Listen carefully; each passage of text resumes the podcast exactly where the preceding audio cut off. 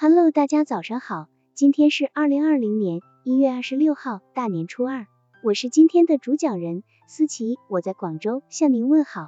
今天我们为大家分享的内容是用幽默将批评包裹上糖衣。在口才交际方面，在批评他人时，就必须照顾到被批评者的心理感受，注意批评的方式，以较为缓和的语气来表达自己的意见。智者通过委婉的幽默言辞来实现对他人的批评，会让他人在感激你的宽容与善解人意的同时，更加深刻的认识到自己的错误。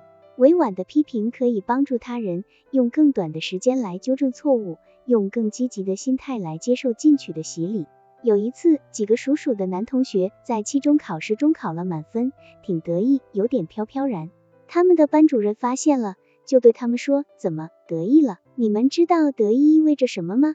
请注意今天下午的班会。那几个男学生猜想，糟了，在下午的班会上，等待他们的准是狂风暴雨。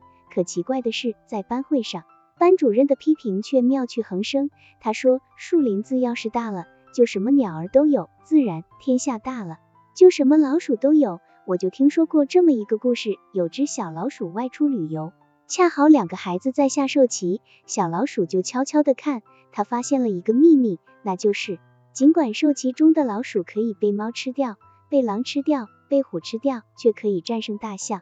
于是立刻认定我才是真正的百兽之王呢。这么一想，小老鼠就得意起来了，从此瞧不起猫，看不起狗，甚至拿狼寻开心。有一天，它还大摇大摆的爬到老虎的背上，恰好老虎正在打瞌睡，懒得动。就抖了抖身子，小老鼠于是更加得意，它还趁着黑夜钻进了大象的鼻子。